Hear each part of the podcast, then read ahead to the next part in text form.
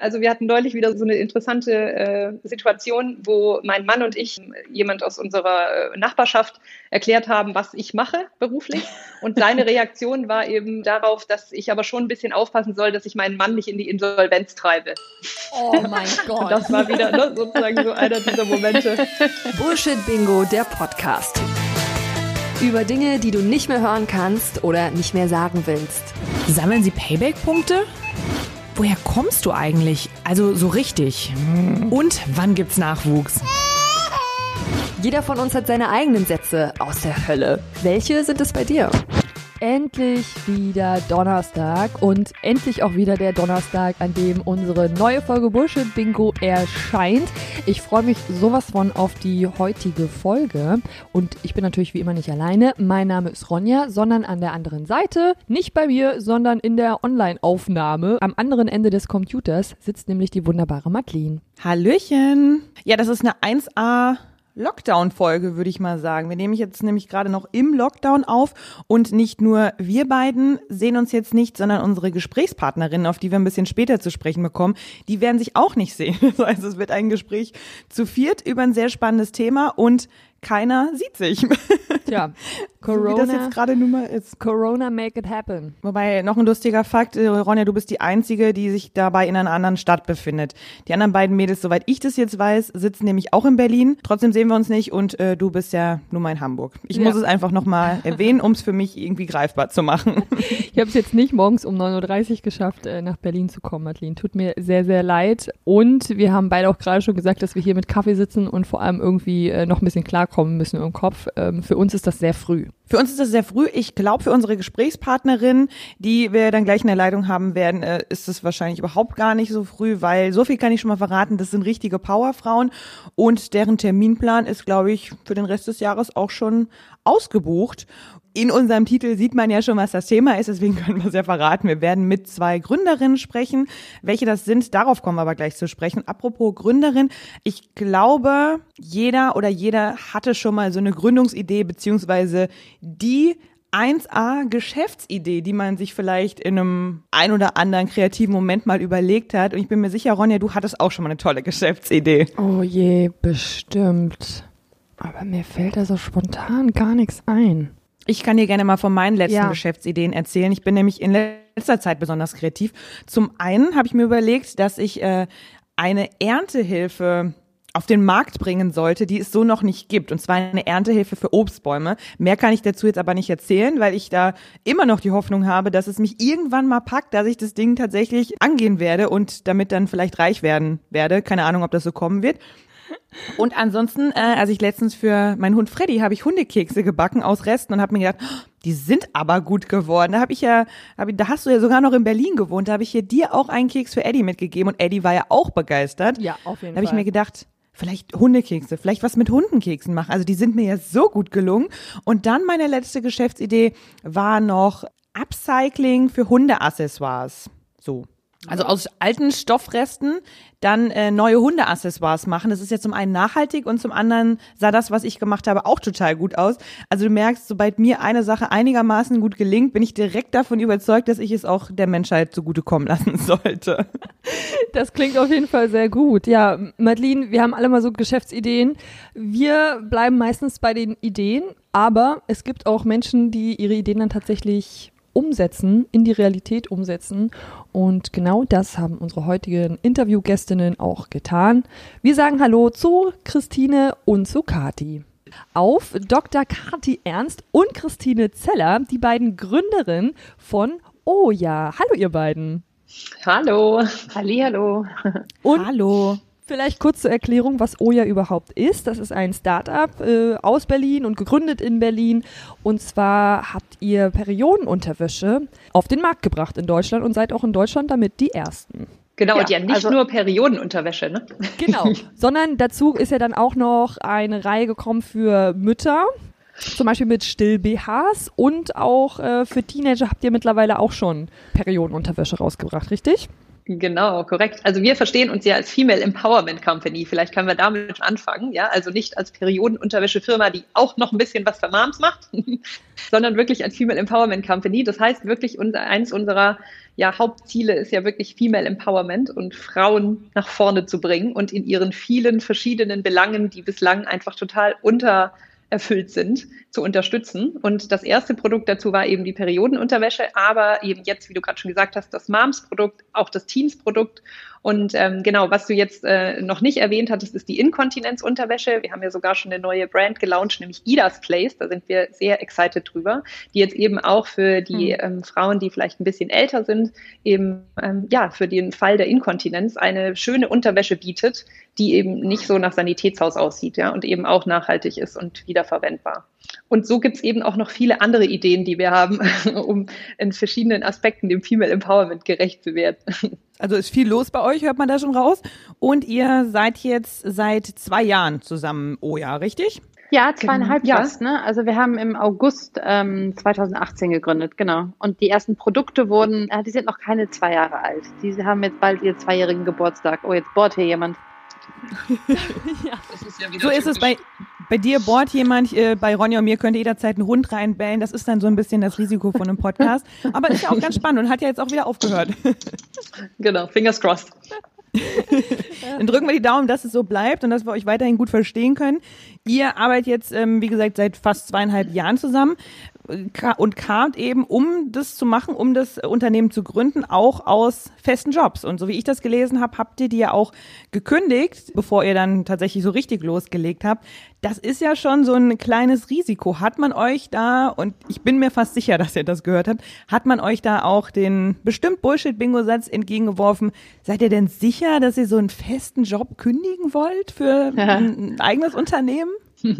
Ja, bestimmt. Also wir hatten natürlich viele, ähm, also jeder und äh, jeder hat natürlich seine eigene Meinung zu dem Thema. Und ich glaube aber, dass die Leute, die in unserem engsten Umfeld waren, die waren total Feuer und Flamme mit uns, oder Christine? Ja, total. Und ich würde auch fast sagen, die Leute, die nicht im engsten Umfeld waren, also, sobald wir dann angefangen haben, mal über das Thema zu sprechen, wurde eben sehr schnell klar, wir haben uns da sehr in der Tiefe mit beschäftigt. Das ist nicht so eine spontane Baucheinscheidung, sondern die haben wir ja. irgendwie mit Zahlen basiert. Ne? Wir haben uns angeschaut, wie groß ist der Markt, ist das alles rentabel möglich, lohnt sich wirklich darauf, ein Business aufzubauen.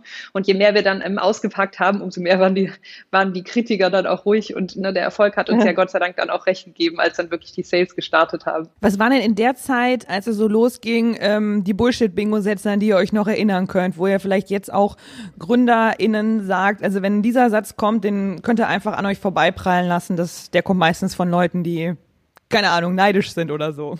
Also der Nummer eins Bullshit-Bingo-Satz, den wir in der ganzen Gründungsphase gehört haben, war, ist das denn wirklich ein Markt? Also die Annahme von hauptsächlich männlichen Businessmenschen, so ist Periodenmarkt, ist da überhaupt Geld zu holen? Also kann man da überhaupt mehr Geld verdienen? Und daran merkt man einfach, dass dieser, ähm, dieser Lebensbereich, der ja die Hälfte der Weltbevölkerung betrifft, äh, jeden Monat immer wieder, ähm, dass das einfach überhaupt nicht im Bewusstsein von vielen, ähm, von vielen Männern ist, die nicht menstruieren, dass sie, ne, wie, viel, wie, wie viele Sachen man da kauft, wie viele Produkte man da konsumiert, dass es ein Thema ist, wo man irgendwie auch, auch, auch Sachen benötigt. Und da wurde einfach komplett in, in Frage gestellt, ob es da überhaupt Bedarf gibt nach neuen Sachen und überhaupt Nachfrage. Und da sieht man ja auch schon wieder dran, dass es unbedingt Frauen in der Gründungsszene braucht, denn ja, gerade bei Periodensachen und Periodenprodukten hat sich ja in den letzten Jahren, also jetzt vielleicht in den letzten paar Jahren, hat sich ein bisschen was verändert, aber davor gab es ja 100.000 Jahre lang Tampons und Binden, immer wieder in verschiedenen Ausführungen, aber ansonsten halt nichts Neues. So ist es. Da gibt es einfach ganz lange nichts und das ist gar nicht ähm, unüblich leider in den Märkten, wo es um Produkte geht, die für, für die Bedürfnisse von Frauen sind. Ja, also ähm, und damit meinen wir jetzt nicht ähm, Schminke und Kleidung und Nagellack, sondern damit meinen wir einfach Produkte, die für den weiblichen Körper sind, wo es jetzt um sowas wie die Periode geht oder auch um die Menopause, um die weibliche Libido, um ähm, Inkontinenz, ähm, die um eben Stillen. durch Hormonveränderungen kommt, um Stillen, genau, danke Christine.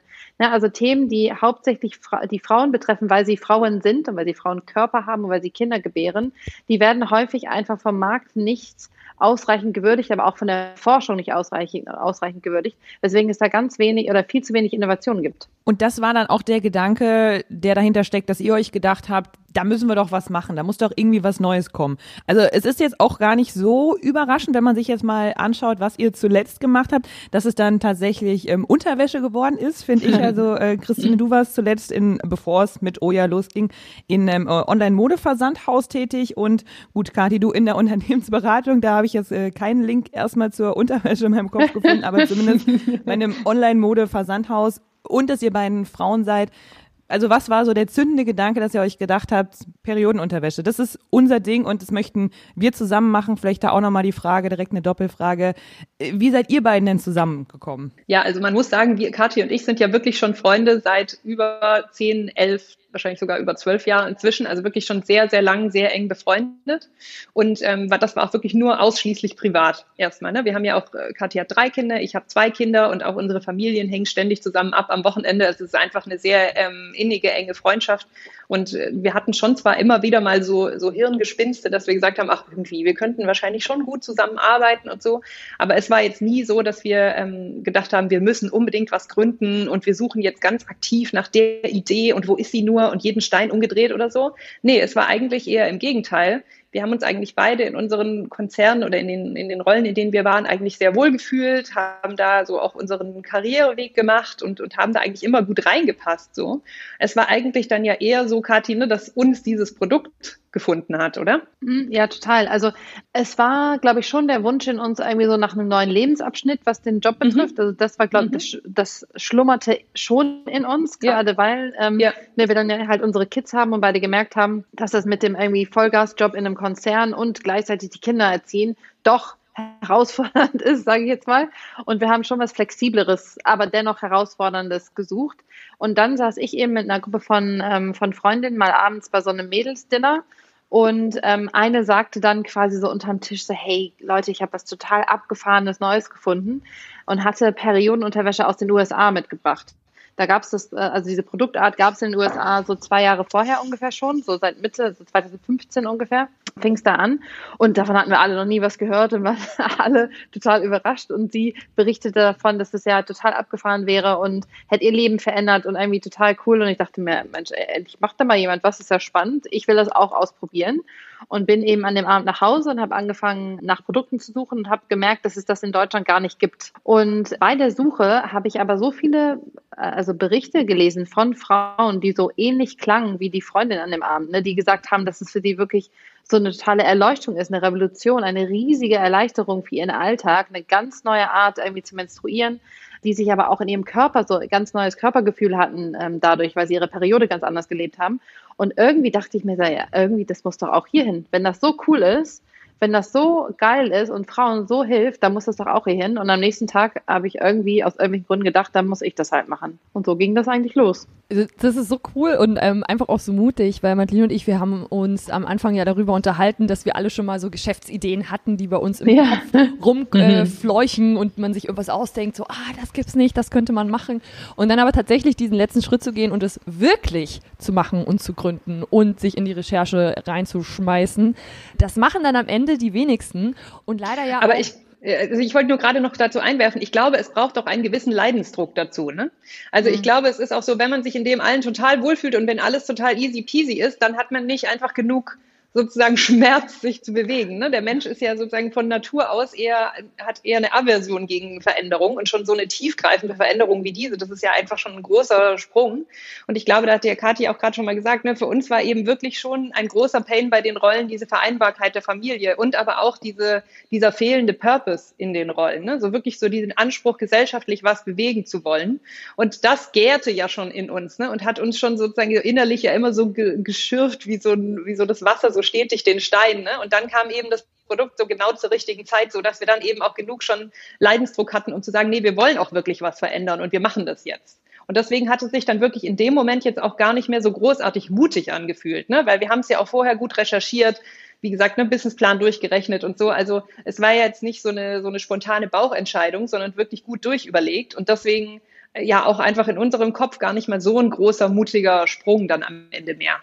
Und es hat ja auch einen Grund, dass ihr euch Female Empowerment Startup und Company nennt. Wie ist es denn, wenn man als Frau gründet? Also wie wurdet ihr in der Gründerszene empfangen? Ich glaube, in der Gründerszene generell, was vor allen Dingen andere GründerInnen betrifft, wurden wir sehr positiv aufgenommen. Also ähm, erstmal hatten wir natürlich den Vorteil, dass wir ähm, schon sehr viele Jahre beruflich aktiv sind in Berlin und wir kennen einfach sehr viele Leute und wir kennen auch viele Gründerinnen. Mein Mann ist ja auch Gründer. Also wir waren jetzt, äh, wir, wir kannten gewisse Leute schon, die haben uns dann auch mitgenommen zu Events oder eingeladen zu irgendwelchen Veranstaltungen, wo wir wussten, dass da Leute sind, die vielleicht interessant sind für uns, um uns bei gewissen Themen zu helfen und haben da schon von vornherein aus unserem bestehenden Netzwerk einfach total viel Unterstützung gehabt. Das war sicherlich ein totales Privileg, dass es das schon gab und wir nicht, weiß nicht, zwei Mädels mit 22 waren, die aus dem Studium raus eine coole Idee haben. Da hatten wir sicherlich irgendwie äh, einen Vorteil, den wir auch ausgenutzt haben.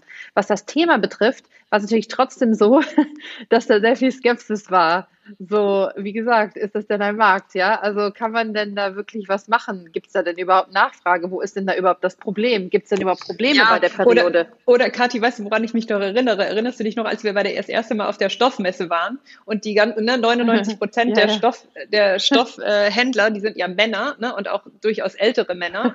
Die, die, die, wir haben das halt immer so ganz forsch denen so tief in die Augen blickend gesagt, was wir machen wollen und die sind dann wirklich so erstmal so total zusammengezuckt und so, was wollt ihr machen? Ne? Und die einzige, die das eigentlich direkt von Anfang an super fand, war eine der wenigen Frauen, die dort äh, Stoffhändlerin ist, die auch bis heute noch eine ganz enge Partnerin ist von uns. Und aber wir konnten die ja Gott sei Dank dann überzeugen, die, die, die ganzen Männer der Stoffhändler. Und inzwischen sind wir ja für die einfach geschätzte Partner geworden. Ne? Das war auch so lustig, wie sich verändert hat.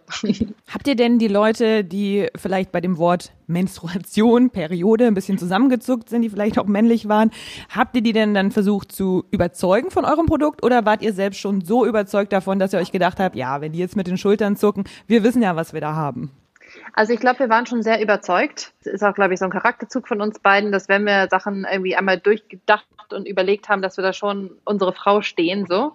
Aber ich glaube, was interessant war, wir haben so in den Gesprächen langsam gelernt, wen man wie anfassen muss zu dem Thema. Ja, also ähm, zum Beispiel Männer im Business-Kontext kurz erwähnen, worum es geht, aber dann wirklich hardcore einfach über das Business sprechen, über die Zahlen, über die Marktgröße, über die Größe der Orders, also das sehr so von der Business-Seite zu beleuchten. Da waren dann Leute, konnten sich eher dafür öffnen das, das Gespräch zu führen und sich darauf einzulassen. Dahin gegen Frauen, selbst im Business-Kontext, ging es sehr häufig natürlich über den Bedarf, ja, über das Bedürfnis der Frau, die dadurch erfüllt wird, weil die das natürlich viel eher nachvollziehen konnten. Und viele Männer haben dann aber nach und nach sich dann auch geöffnet und gesagt, ja, doch stimmt, bei meiner Partnerin ist folgendes und ja, vielleicht erkläre ich dir das dann, äh, zeige ich dir das auch nochmal. Und also da öffneten sich manchmal so kleine so kleine Fenster. Aber erstmal war die, die Argumentation rein rational, analytisch und zahlengetrieben so. Hat man euch denn, wenn wir gerade schon beim Thema sind, ähm, Gründerinnen in einem doch größtenteils noch immer noch männlich dominierten äh, Gründermarkt. Hat man euch denn vielleicht auch mal auch wenn man es nicht gebraucht hätte, weil ihr ja auch schon, äh, wie gesagt, lange Jahre Karrieren gemacht habt in ähm, verschiedenen Bereichen. Hat man euch denn vielleicht auch mal von männlicher Seite Tipps gegeben, die ihr gar nicht hören wolltet? Also ich erinnere mich da nur an das, was Ronja und ich schon mal besprochen haben, als wir eine Folge darüber gemacht haben, was wir so im Radiobereich, wo wir uns kennengelernt haben, gehört haben, wo man dann so Tipps bekommt wie ein bisschen tiefer sprechen, damit du ernster genommen wirst oder so. Ist euch da auch mal sowas begegnet, wo ihr gesagt habt, das ist doch totaler Schwachsinn? Ich glaube, Christine und ich denken jetzt an die gleiche Situation. Ja. Also es ja. gab viele Situationen. Also ich glaube, dass jemand uns proaktiv vorgeschlagen hat, männlicher aufzutreten oder männlicher zu agieren, das ist nicht passiert. Aber man, das sogenannte Mansplaining, was glaube ich ja den meisten Leuten mittlerweile ein Begriff ist, also mhm. wo ein Mann meint, einer Frau die Welt erklären zu müssen, das kommt doch schon vor. Gerne auch ungefragt, wo so äh, irgendwie erklärt wird, so das Marketing funktioniert übrigens so. Ja, und dann denkt man sich, ja, interessant, das habe ich jetzt auch schon ein paar Jahre gemacht, habe es auch studiert, habe sogar irgendwie, habe auch promoviert, ja, aber also mach mal. Also sowas kommt immer vor und ähm, in solchen Kreisen mit ähm, erfolgreichen Leuten dann vielleicht auch mal so ein Mühe mehr. Aber das, das, also ich kann sowas dann schlecht auf mir sitzen lassen. Mit mir gibt es dann meistens eine Diskussion. ja, das finde das finde ich sehr gut, weil ja, man muss ja dann auch einfach mal seine Frau stehen und was dagegen sagen. Immer über sich alles ergehen lassen kann man dann halt auch nicht, auch wenn es manchmal schwer ist, wenn man die Kraft äh, einfach an einem Tag mal nicht so hat, jetzt in die große Diskussion zu gehen. Also ich glaube, hier ist doch ein, ein wichtiger Leitsatz, pick your battles, ne? Ja, ja ich glaube, ne, man, man, kann einfach nicht alle Kämpfe kämpfen, die es zu kämpfen gilt, aber ne, wenn das dann in dem Moment der Kampf ist, den man kämpfen will, dann aber bitte bis aufs Letzte. Und ich glaube, was wir auch gelernt haben, dass ich glaube, jemanden öffentlich bloßstellen wegen sowas hilft auch nicht immer ja, in einer Runde nee. von Leuten zum Beispiel, sondern es ist immer sinnvoller, wenn man denn diesen Kampf eingehen will, dass man dann vielleicht nochmal das Zwiegespräch sucht und sagt, ich Ja. wollte nochmal mit dir drüber sprechen in der, in der Situation, folgendes ist mir aufgefallen, irgendwie, da habe ich, hab ich mich nicht wohl mitgefühlt. Und ähm, ich meine, in beiden Fällen findet die Person es sicherlich nicht toll, aber so hat man vielleicht noch ein bisschen mehr Gelegenheit auf ein offenes Gespräch und äh, auf Einsicht. Ich glaube, so ist es grundsätzlich, wenn man wie wenn man Feedback gibt, Ja, ne? dass genau. man einfach Ja, versucht, voll. das Wertschätzen zu geben. Und ich finde halt gerade bei dem Thema ist es schwierig, weil es einen oft sehr emotional packt in dem Moment. Ne? Voll. Aber ich glaube, da ist halt ähm, vielleicht auch manchmal einfach gut, dass es emotional rauskommt, ne? Weil warum muss man sich als Frau auch ständig beherrschen so, ne? Aber vielleicht ist es dann doch irgendwie so zurückblickend auch irgendwie mal weiser, das eine Nacht drüber zu schlafen und dann lieber nochmal das Gespräch zu suchen, falls sich überhaupt die Möglichkeit ergibt, ne, nochmal ein Gespräch zu führen Ja, ja. und das dann Ich glaub, so- äh, so- ich glaub, wertschätzender so zu bringen.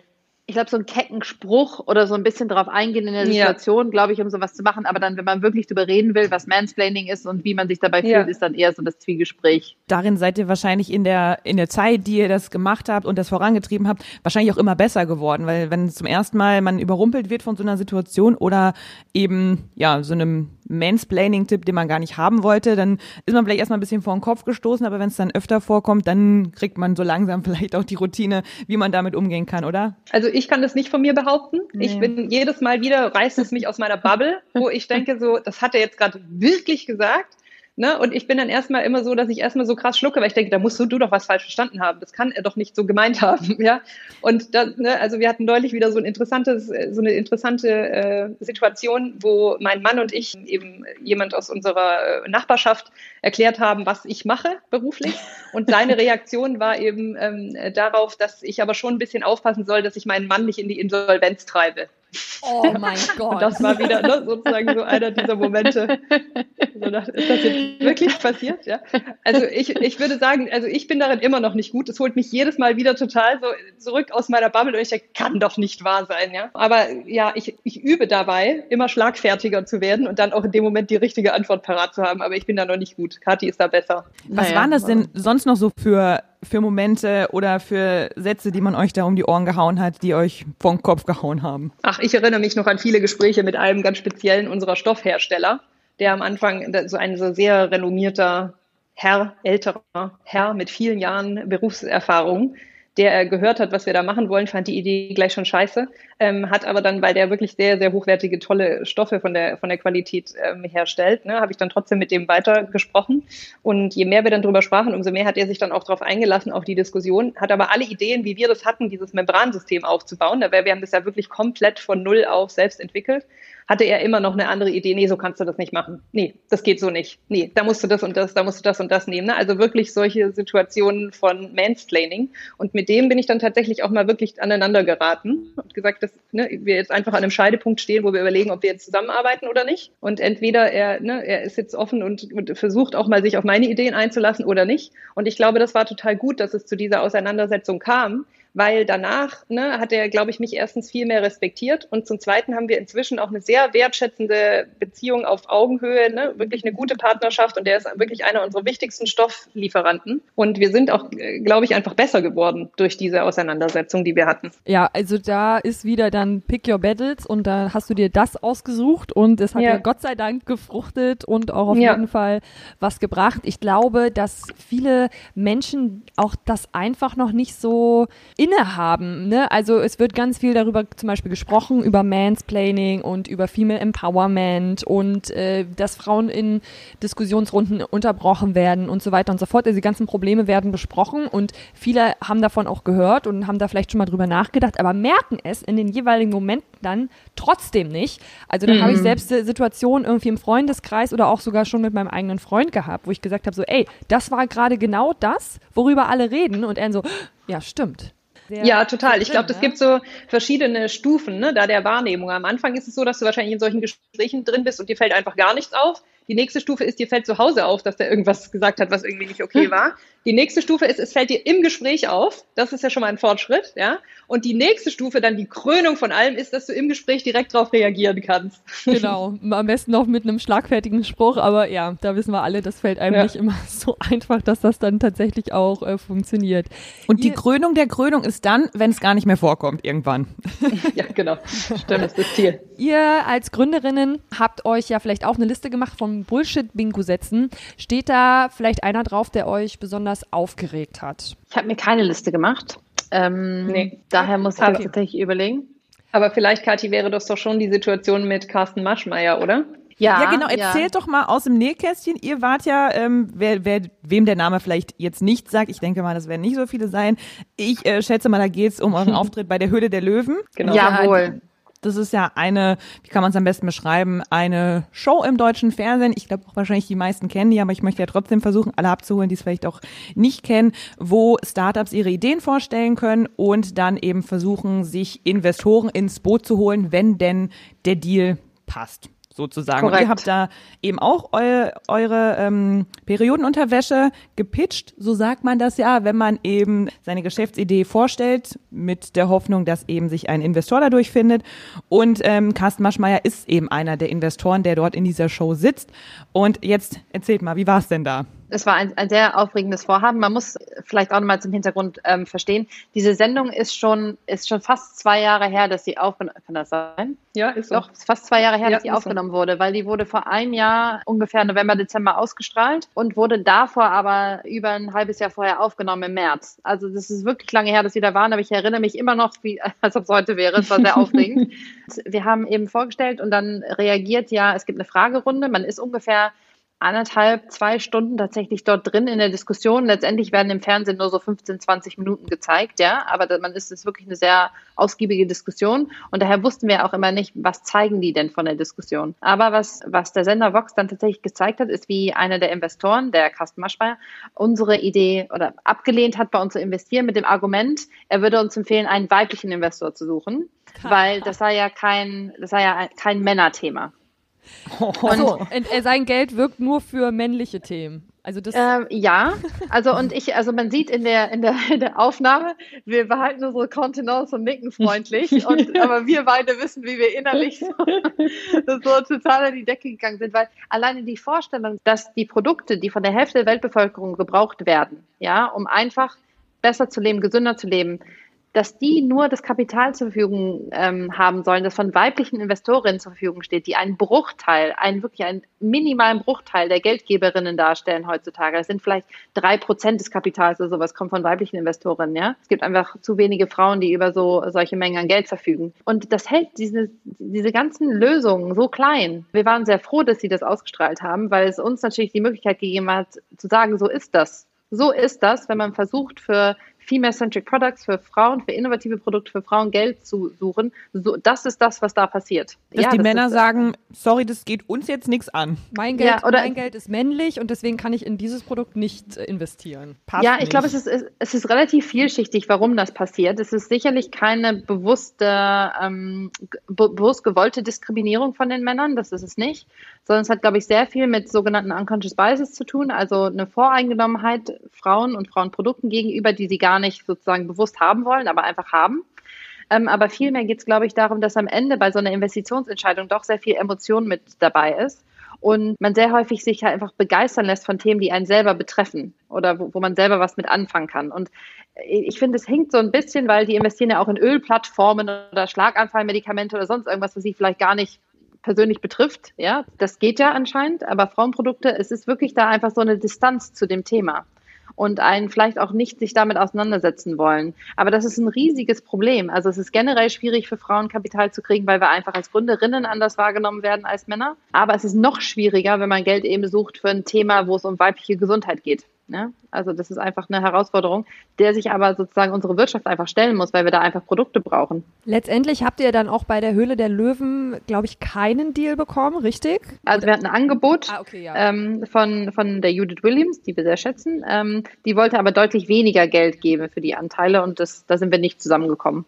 Und war das dann für euch ein Rückschlag oder habt ihr diese Sendung eh nur so als, äh, ich sag mal so, äh, ähm, zusätzliches Add-on gesehen in eurer Gründungsphase und äh, gar nicht so, dass das jetzt unbedingt klappen muss. Ja, also ich, also ich finde, es, find, es war schon auf jeden Fall einer unserer Ziele, als wir dorthin gefahren sind, dort ein Investment zu holen. Ja, also es war nicht so, dass wir das gar nicht wollten und nur zu PR-Zwecken dahin gefahren sind. Das war definitiv nicht so, weil wir schon denken, dass die Löwen und Löwinnen auf jeden Fall ähm, gute, gut, so viel was mitbringen zur Party und, und es gut ergänzt hätten. Ja, also sonst wären wir auch nicht hingefahren. Also das war auf jeden Fall schon eines der Ziele. Aber es war eben glücklicherweise so, dass wir auch zu dem Zeitpunkt und auch ja bis heute nicht darauf angewiesen waren, dieses Investment zu kriegen. Also es ist jetzt nicht so gewesen, dass wir jetzt dadurch irgendwas nicht im Wachstum machen konnten, weil uns dann das Geld gefehlt hat oder so. Ne? Also wir waren ja, ähm, vielleicht müssen wir das an dieser Stelle auch noch mal kurz dazu sagen, am Anfang, als wir gegründet haben, haben wir ja noch gedacht, dass wir auf jeden Fall externes Kapital brauchen würden und hatten uns ja damals ähm, überlegt in unserem Businessplan auch noch, dass wir auf verschiedene Business Angels zugehen würden, beziehungsweise die sind eigentlich schon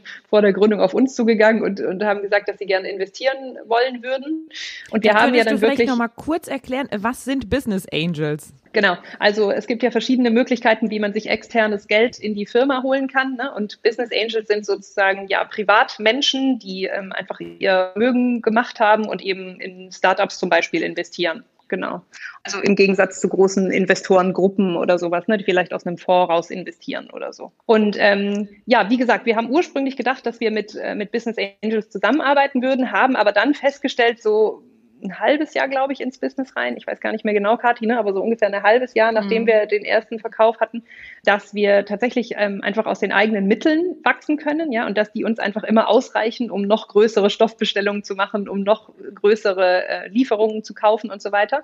Und haben uns dann äh, ja auch wirklich zitternden Knies dagegen entschieden, ähm, waren eigentlich wirklich schon kurz davor, mit verschiedenen Business Angels uns einig zu werden und ähm, haben uns dann wirklich noch auf den letzten Metern dagegen entschieden und beschlossen, das selbst zu machen und selbst zu finanzieren. Und dementsprechend ist es auch bis heute so, dass das einzige Kapital, was sozusagen in der Firma ist, ist eben das, das Private, was man eben braucht, ne, diese 25.000 Euro, um die GmbH zu gründen.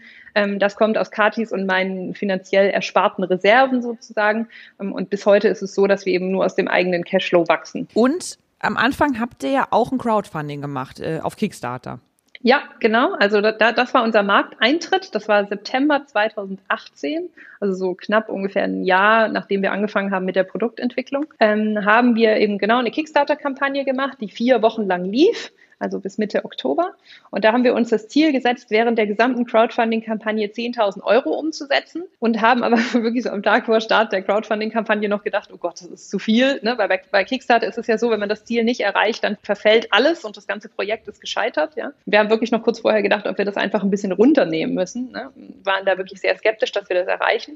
Aber schlussendlich haben wir dann die 10.000 Euro tatsächlich sogar am ersten Tag bis nachmittags geschafft. Also das war wirklich unglaublich, ähm, wie diese Kickstarter Kickstarter-Kampagne eingeschlagen hat. Und am Ende des Tages haben wir sogar fast 48.000 Euro Umsatz ähm, gemacht über die vier Wochen mit der Kickstarter-Kampagne. Und dementsprechend war das für uns natürlich auch so ein super so Proof of Concept und gibt es überhaupt Bedarf und einen Markt für dieses Produkt. Und ähm, ja, offensichtlich gab es den. Ja, und ihr habt euch auch äh, beschäftigt mit dem Thema Gründen mit Kindern.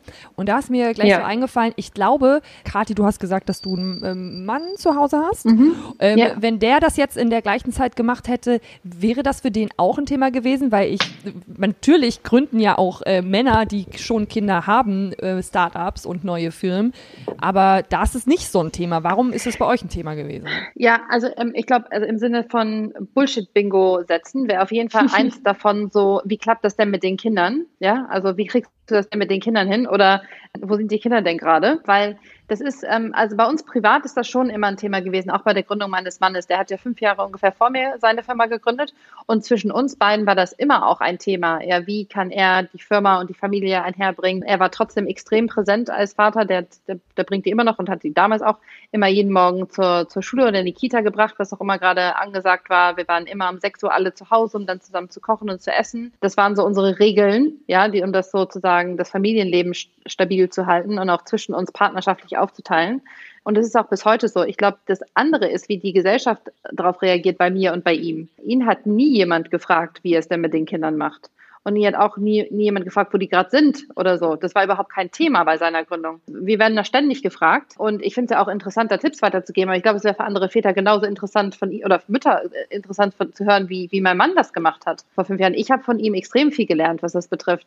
Und konnte total viel mitnehmen für unsere Gründung, wie wir das hinkriegen. Und ich glaube, es ist eher so, dass da gesellschaftlich noch einfach die, die Annahme ist, dass die Frau sich ja irgendwie dann doch letztendlich um die Kinder kümmert. Ja, und auch immer wieder gefragt wird, äh, wie weit es denn zum Beispiel mit einem Kinderwunsch sei oder so, weil das ja leider auch immer noch karrieretechnisch ein wichtiger Punkt ist, bei Männern aber irgendwie gefühlt nicht. Also ähm, mein Freund wurde zumindest noch nie gefragt, äh, wann er denn mal ein nee. bekommen möchte. ja, ähm, weil in seiner Karriere steht, das ist es offenbar ähm, dann kein Stein, der dann im Weg liegt und bei mir dann eventuell schon. Und man darf das übrigens auch nicht fragen, ne? In ja, Interviews. Ich weiß, ja. ich weiß. Also, aber ich glaube, das ist an dieser Stelle wichtig, das hervorzuheben für Leute, die das vielleicht nicht wissen, ja. ne? weil wenn jemand sowas fragt, man muss sowas nicht beantworten. Genau. Oder man darf es auch falsch beantworten. Man darf oder, dann genau, oder? oder sogar das, genau, ja. ja. Und eigentlich darf man das nicht mal fragen. Also eigentlich dürfte diese Frage nicht genau. mal auftauchen. Aber genau, es ist bei Frauen dann doch immer irgendwie nochmal ein Thema, was halt schade ist. Wie versucht ihr das dann zu äh, an, anzusprechen ähm, zusammen mit eurer Firma. Also steht ja zum Beispiel auch in eurer Pressemappe mit drin, ähm, dass ihr darüber auch äh, sprechen möchtet.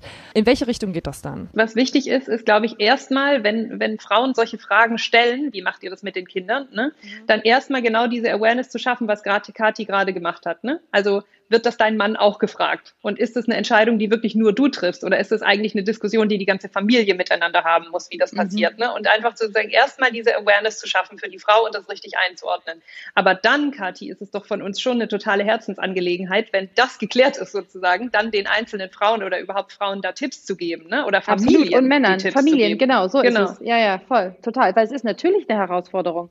Natürlich ist es eine Herausforderung, eine Firma aufzubauen und Kinder zu haben. Also genauso wie es ist, irgendeine andere Karriere zu machen oder selbst nur eine gewisse Jobs zu haben, die zum Beispiel Schichtdienst haben. Also es gibt ja alle möglichen Konstellationen, wo man eben Berufsleben und Care-Arbeit unter einen Hut bringen muss. Und darüber muss total viel gesprochen werden, aber es muss eben gleichberechtigt drüber, drüber gesprochen werden. Und ich erlebe es ganz oft, dass Frauen eben Ideen haben und sagen, ach, das kann ich aber nicht, weil, ne, was ist denn mit den Kids? Und ich denke mir so, ja, also klärt das doch als Familie. Also besprecht das doch ja. untereinander, wie man das vielleicht machen könnte. Und das war doch, Kathi, bei uns auch bei beiden eigentlich von Anfang an klar, dass diese Gründung eine Familienentscheidung sein Total. würde. Ne? Also ja. wir haben das ja nicht losgelöst von unseren Männern entschieden, sondern es war eben klar, wenn wir dieses Ding jetzt gründen, dann werden wir möglicherweise etwas weniger Zeit für die Kinderbetreuung haben, als wir es vorher hatten. Und dementsprechend muss der Partner eben bereit sein oder man muss eben gucken, gibt es andere Möglichkeiten der Kinderbetreuung, die dann eben dieses Gap auffüllen.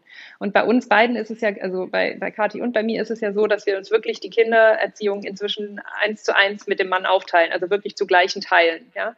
Und ähm, es ist aber so, dass wir schon der Überzeugung sind, dass es eben auch nicht die Mutter sein muss, die das Kind am besten auf ziehen kann. Und ich glaube, das ist schon eine, eine fundamentale Einstellung ja, und eine Haltung ja. gegenüber Kindererziehung, die wahrscheinlich auch nötig ist, um eine Firma gleichzeitig aufzu, aufzuziehen und gleichzeitig eben noch Kinder zu betreuen. Weil wir vergleichen das immer so, dass eine Firma aufzubauen ist im Grunde wie wenn man noch ein Kind bekommt, ja, und nicht weniger. Und da muss man sich eben fragen, sind die Kapazitäten da bei mir? Und wenn nicht, wie kann ich die schaffen? Und dabei hilft eben dieses Grundverständnis von, es braucht mehrere Menschen, die diese, diese Kinder erziehen können. Ja, es muss nicht immer nur die Mutter sein. Und in unseren Fällen ist es, wie gesagt, so, die Männer sind eben zu gleichen Teilen mit beteiligt, aber wir haben ja auch noch Nannies beziehungsweise Babysitter, die uns dabei unterstützen ne, und die die Kinder dann ja, beispielsweise von der Kita abholen oder die nachmittags auch mal betreuen.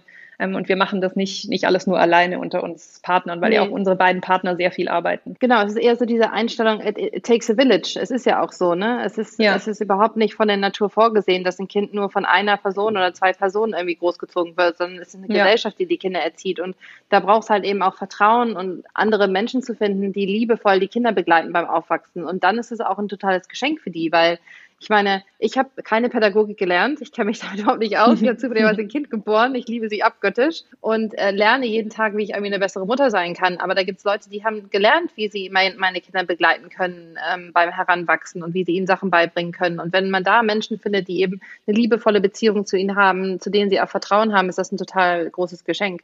Und ich glaube, wie wir versuchen, das, das zu leben, ist, dass wir zum Beispiel ähm, auf unserem Instagram-Kanal, da sind wir täglich zu sehen, wie wir unser Leben als Unternehmerinnen wuppen Und da erzählen wir sehr viel darüber, ne? wie es jetzt gerade beispielsweise als Corona ähm, der erste Lockdown kam. Da haben wir unfassbar viel geteilt darüber, wie wir jetzt unsere Tage aufteilen, sodass die Kinderbetreuung, das Homeschooling, aber gleichzeitig auch der Job, wie das möglich ist und was für Pläne wir mit unseren Familien gemacht haben zum Beispiel oder Tipps dazu, wie wir trotzdem irgendwie äh, uns Zeit beim Einkaufen gespart haben, damit irgendwie mehr Zeit für die Familie war. Also wir versuchen da sehr praktisch Leute mitzunehmen in den Alltag, wie wir ihn gestalten. Und hoffen, dass manche Familien da eben für sich dann eben Tipps rausziehen können, wie sie es vielleicht machen könnten. Und vielleicht noch ein wichtiger Aspekt dazu ist halt auch, dass man seine eigenen Kräfte auch gut einschätzen kann, ja, und mhm. auch weiß, wo sind Sachen, die kann ich noch leisten und wo sind Sachen, die kann ich vielleicht nicht mehr leisten. Und ich finde, bei uns, Kathi, war doch auch ein gutes Beispiel, als wir damals beschlossen haben, Idas Place zu gründen, ne? unsere Inkontinenz ja. Ja, ja. Brand. Mhm. Da war, hätte es ja auch, man hätte ja auch sagen können, das machen wir und lass uns einfach die Brand erstmal selbst nebenbei leiten. Das kriegen wir schon irgendwie noch unter, ja. Aber es war klar, bei diesen tausend Tasks, die da zu tun sind für diese neue Brand, das werden wir im Leben nicht schaffen. Und dann war eben klar, okay, dieses Ding muss einfach es abwerfen, dass wir uns leisten können, da eine Co-Founderin für einzustellen und die dieses Thema dann übernimmt, ja. Und ich glaube, das hat uns auch wirklich gerettet. Wenn wir das jetzt selber machen würden, das würde weder der Marke gerecht werden, noch würde es, würden wir es schaffen ja. von unseren Kräften. Ne? Und ich glaube, das ist eben ganz wichtig, sich auch immer wieder so innezuhalten und so hinterfragen, schaffe ich das denn gerade noch, was ich mir da gerade alles aufgehalst habe? Also für Tipps und Geschichten aus dem Leben von zwei Gründerinnen können wir also mal auf den Instagram-Account gehen von Oja. Ja. Der heißt its.me.oja mit Doppel-O, I und A. Und äh, da habt ihr auch schon äh, eine richtig große Community aufgebaut, die euch da folgen. Habt ihr da auch ähm, zum Beispiel Kontakt zu anderen Gründerinnen über Instagram, die euch da schreiben, dass ihr sie inspiriert oder geholfen habt und so weiter und so fort? Also entsteht dann auch wieder eine Community, dadurch, dass ihr öffentlich geht und auf Instagram aktiv seid und so weiter und so fort? Ja, ja, also nicht nur, wir haben sehr viele Rückmeldungen zu den Produkten, also wirklich täglich kriegen wir Nachrichten ja. dazu, wie diese Produkte irgendwie das Leben von, von Frauen irgendwie besser macht, einfacher macht, komfortabler macht. Also das ist für uns wahnsinnig bereichernd und motivierend. Und auf der anderen Seite kriegen wir sehr viele Kommentare generell zu unseren Stories. Ja, also wie wir, ich weiß nicht, irgendwer irgendwas von uns abguckt, irgendwelche Tipps von uns abguckt, irgendwelche ähm, Sachen ausprobiert, sich für Awards bewirbt, die wir gewonnen haben und dann Tipps von uns sucht, wie kann ich mich denn da zum Beispiel positionieren oder oder oder. Oder für die Höhle und, der Löwen. Ähm, ja, für die Höhle, stimmt. Dazu haben wir auch viel Kontakt mit Leuten, genau, dass sie uns anschreiben und sagen, habt ihr da noch was? Also das ist sicherlich für viele Leute so ein, ähm, so ein erster Schritt, um mit uns in Kontakt zu kommen. Genau, wir versuchen da so gut es geht, da irgendwie ähm, äh, ne, zu antworten und Tipps weiterzugeben. Aber ich glaube, alleine so dieses, das ähm, einfach zuzugucken und da für sich was mitzunehmen, das hilft anscheinend vielen, vielen Menschen, warum die Leute auch so gerne bei uns bleiben und zugucken. Und das ist ja dann auch der Inbegriff von Female Empowerment. Also wenn man es selber zum Beispiel geschafft hat, ihr beide jetzt als Beispiel ähm, mit eurer, mit eurem eigenen äh, Start-up euch zu gründen und dass auch ein Produkt äh, tatsächlich erfolgreich ist und ihr weitere Produkte entwickeln könnt und herausbringen könnt, diese Tipps und hilfreiche Sachen dann weiterzugeben an zum Beispiel ja, ja. andere Frauen und das nicht diese dieses ja. Wissen für sich zu behalten und äh, sich versuchen, ähm, als äh, eine von wenigen Frauen da durchzuschlagen durch die gläserne Decke, sondern dass eben andere Frauen da mitziehen können und inspiriert werden. Weil das ist super wichtig. Ich glaube, das ist dann auch wieder dieses äh, Vorbild, diese Vorbildfunktion, die man hat. Wenn man keine Frauen sieht, die da ganz oben stehen, dann sieht man sich erstmal selbst als Frau da auch weniger ganz oben am Gründungshimmel. Total. Das ist auf der einen Seite dieses Vorbildsgedanke und auf der anderen Seite würden wir aber auch alle Frauen ermutigen oder überhaupt Gründer äh, ermutig, ermutigen, dass wenn sie eine Idee haben, wo sie mit gründen wollen, dass sie die nicht hinterm Berg halten, sondern dass sie wirklich sozusagen sich öffnen, dass sie rausgehen und diese Idee mit anderen Menschen teilen, sich bekannt machen für diese Idee. Dann erstens mal committet man sich selbst mehr dadurch, dass man es dann auch wirklich macht. Und auf der anderen Seite ist dann aber dann gleich schon, hat jemand, jeder ein Gesicht dazu, ne? Die, die und die, die macht doch jetzt dieses Thema und so. Ne? Und dadurch kriegt man natürlich auch viel besseres Feedback zu der Idee. Man kann im Grunde dadurch, dass man von der Idee erzählt, seine Pitches üben und so. Und diese, diese Befürchtung, die viele haben, dass dann die Idee doch sofort geklaut wird und so, die ist gar nicht so real, weil man muss es dann ja auch wirklich dann erstmal machen, ja, das wirklich klauen und dann umsetzen und so. Und das, und der Teufel sitzt ja in der Umsetzung, ja. Also die Idee allein reicht ja nicht. Und insofern ermutigen wir da immer alle wirklich offen rauszugehen und diese Idee mit vielen Menschen zu teilen, die, die einem dazu tolles Feedback geben können. Und apropos ja. Ermutigen und auch Tipps abgeben, Tipps abgucken. Ihr beiden habt ja jetzt schon ein bisschen Arbeitserfahrung in anderen Unternehmen hinter euch und ich habe in eurer Pressemappe gelesen, dass es euch auf dem deutschen Arbeitsmarkt gestört hat, dass es eben teilweise nicht möglich oder schwer möglich ist, Familie und eben Beruf unter einen Hut zu kriegen und dass da euch flexible Arbeitszeiten und flexible Arbeitsorte auch gefehlt haben. Und ich schätze mal, in eurem Unternehmen sieht das jetzt ein bisschen anders aus und ihr seid ja auch nicht mehr zu zweit, sondern ihr habt ja auch schon MitarbeiterInnen. Habt ihr da vielleicht irgendwas Atypisches in eurer Unternehmensstruktur umgesetzt oder in eurem Miteinanderarbeiten, was man sich mal abgucken könnte? Ja, total. Also wir sind ja inzwischen 16 Frauen, also leider immer noch nur Frauen. Wir suchen immer mal nach, noch nach einem Mann, aber inzwischen sind wir tatsächlich hm. ähm, noch nur Frauen. Ähm, genau, und das ist ja so, dass wir uns damals direkt bei der, bei der Gründung von damals noch Ushi, so hießen wir ja damals noch, ähm, drei Ziele ähm, überlegt haben, die wir im Grunde mit der Unternehmung verfolgen wollen, die wir heute zwar konkreter formulieren können als damals, aber im Grunde waren die im Kern schon vom ersten Tag an so angelegt. Ne? Das eine war eben wirklich das, was wir vorher viel drüber gesprochen haben, also dieses Female Empowerment dieser Wunsch, gesellschaftlich was zu verändern. Das zweite war wirklich eine Gewinnabsicht. Also wir wollen unsere Supplier gut bezahlen, wir wollen die Mitarbeiter gut bezahlen und dementsprechend eben ähm, ja auch gute Umsätze machen. Also haben auch da sehr ambitionierte Ziele. Aber das dritte ist genau das, worauf du gerade abhebst, nämlich dieses Flexible. Und diese Flexibilität, das war wirklich ein oder ist immer noch eins unserer drei Ziele, die wirklich alle drei Ziele auch gleichbedeutend sind. Ja, also immer wenn irgendwelche größeren strategischen Entscheidungen anstehen, mhm. wägen wir auch diese drei Ziele gegeneinander ab ne, und sagen so, hm, aber das zahlt vielleicht auf das eine ein, aber hart, hart gegen das andere und machen es dann im Endeffekt nicht, ja. Und diese Flexibilität ist eben wirklich eins, eins unserer sehr wichtigen Ziele und für uns ganz konkret bedeutet das orts- und zeitunabhängiges Arbeiten. Also wenn ich sage wir, heißt es nicht nur Kathi und ich, sondern auch alle unsere Mitarbeiterinnen. Da gibt es zum Beispiel keine Kernarbeitszeiten irgendwie von neun bis fünf oder so, wo jeder arbeiten muss, sondern nein, jede kann selbst entscheiden, von wann sie anfängt zu arbeiten und wann sie aufhört zu arbeiten.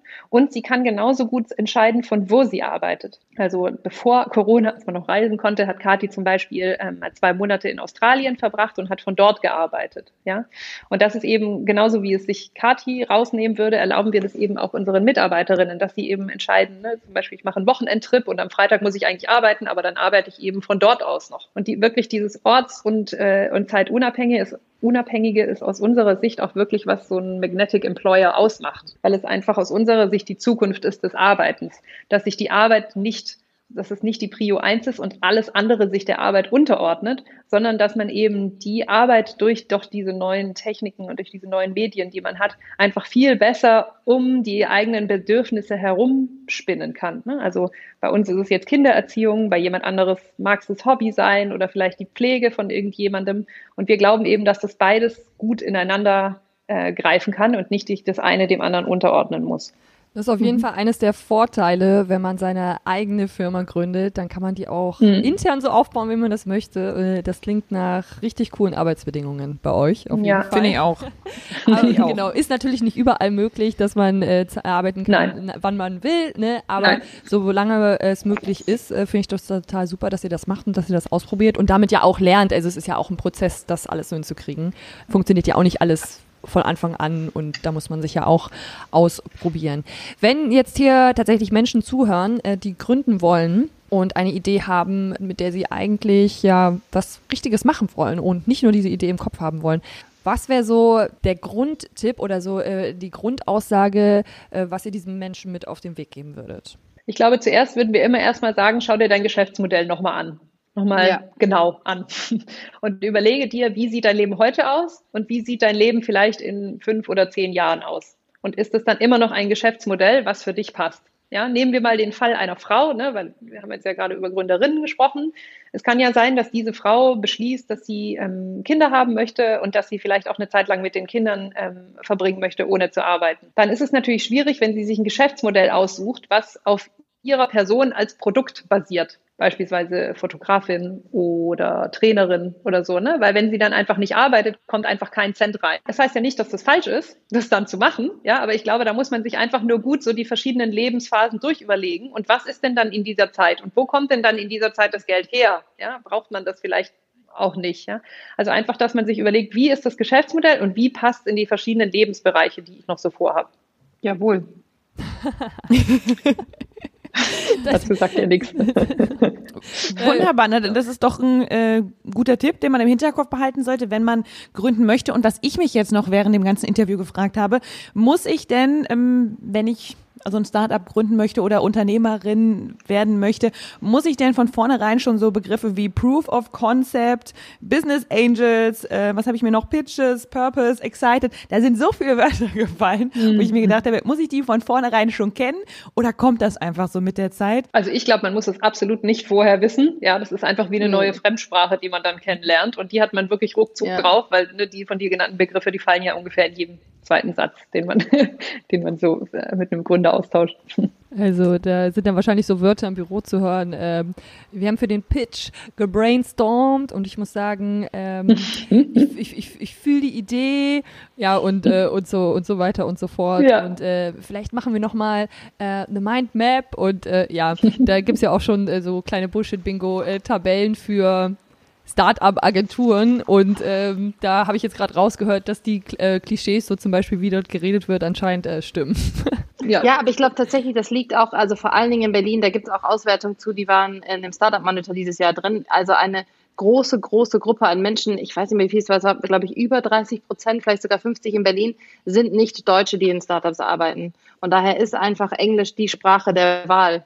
Ja, und, wie man im Unternehmen miteinander kommuniziert, ist ja im Endeffekt auch egal. Der Erfolg gibt euch recht und deswegen ist es ja voll okay, weiterhin sowas wie Proof of Concept, Business Angels äh, oder sowas zu sagen. Und wir haben ja jetzt auch viel gelernt in der letzten Stunde. Also ein paar Wörter haben wir ja tatsächlich erklären können und deswegen stehen wir da gar nicht mehr so wie der Ochs vom Wald oder wie sagt man das? Also für mich der Ochs vom Berg. Der Ochs vom Berg.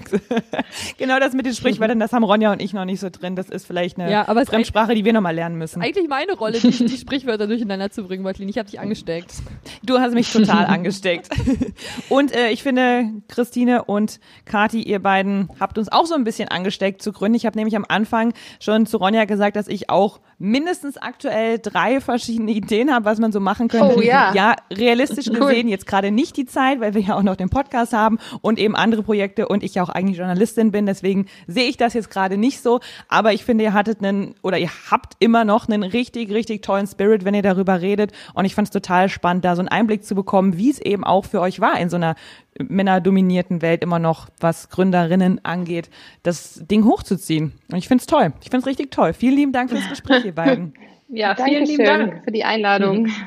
Und wenn ihr Fragen habt zur aktuellen Folge mit Kathi und Christine von Oja oder vielleicht einen Themenvorschlag habt, dann schreibt uns doch einfach an info at bullshitbingo-podcast.com oder ihr guckt einfach mal auf unsere Instagram-Seite, da könnt ihr uns auch ein Like da lassen und zwar bullshitbingo unterstrich Podcast. Und wenn ihr das alles nicht habt, sondern euch einfach nur jetzt diese Folge vielleicht mal angehört habt und die hat euch gut gefallen, dann hört euch doch mal alle anderen Folgen noch an, die wir bisher auch schon produziert haben. Die sind nämlich mindestens genauso interessant. Und deswegen sagen wir jetzt einfach mal bis in zwei Wochen, dann kommt wieder eine schöne Folge raus. Ciao. Tschüss.